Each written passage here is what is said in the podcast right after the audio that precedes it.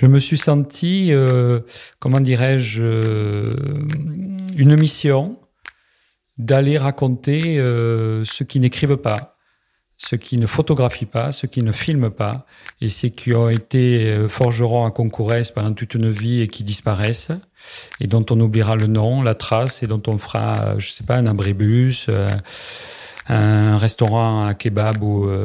Je me suis dit, je vais raconter la vie de ces gens-là.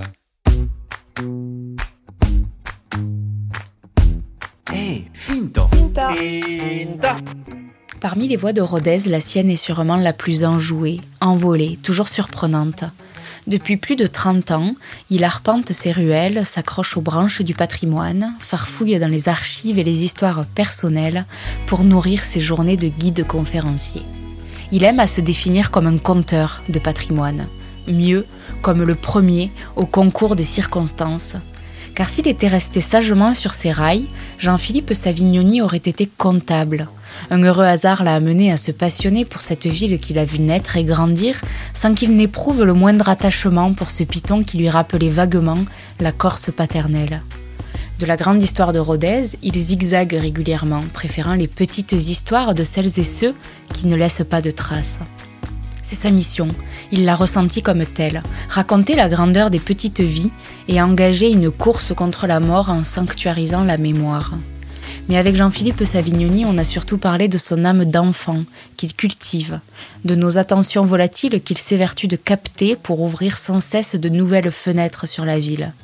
J'ai tout appris de sa volonté d'autopsier les ruténois, de son regret de n'avoir pas recueilli la mémoire de ses parents et de sa passion pour ce qu'il se dit en cuisine.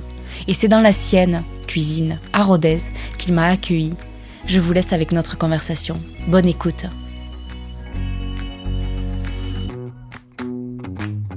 Mais ça veut dire qu'une bonne histoire, elle a toujours un rebondissement quelque part. Oui. Et est-ce que dans toutes les histoires de vie, il y a des rebondissements? Est-ce que toute vie est bonne à entendre? Puisque maintenant tu t'intéresses aux petites histoires.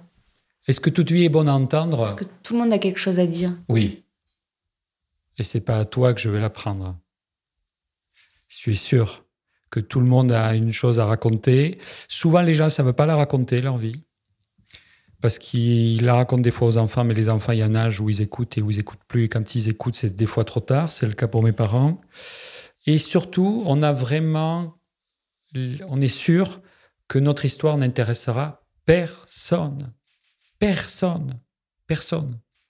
Le destin euh, de M. Ferral, forgeron à Concourès, tout le monde s'en moque. Eh bien non. Eh bien non.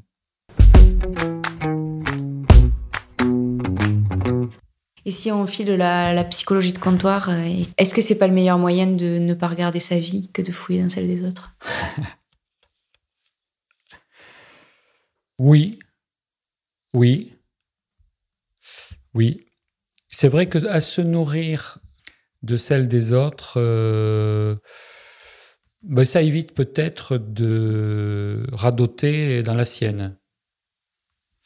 Donc euh, les autres, euh, vous voyez, ils sont les gens qui m'ont appris à devenir guide, ils sont les gens qui m'ont appris à m'intéresser à la vie. Et du coup, à oublier ma petite vie, à moi, euh, et, et à me soucier de celle des autres. Et à me rendre compte en allant filmer les autres que je ne vais même pas poser de questions à mes parents. Et que c'est trop tard. Donc, si vous nous écoutez, amis, tendez un micro, enregistrez, photographiez, mettez la date et où c'est derrière, et imprimez vos photos. Voilà, parce que qu'est-ce que c'est si fragile? Si j'étais vraiment euh, celui que, j'aimerais être, je me mettrais, euh, comme il y a des photomatons, je mettrais un mémoire-ton. Un mémoire-aton? Un mémoire-aton, ça pourrait être mal connoté. Une mémor... Un mémorium, non. Un mémoire, en tout cas, un truc où les gens viendraient déposer leur mémoire et leurs souvenirs dans Rodez. J'adorerais ça. C'est une idée que j'avais eue. Elle n'est pas allée plus loin, parce que j'ai souvent des idées, des fois elles vont pas plus loin. Voilà. Parce que je me dis, comment, si on jette pas de filet, on va ramener du poisson? Et il n'y a pas beaucoup de gens qui jettent du filet.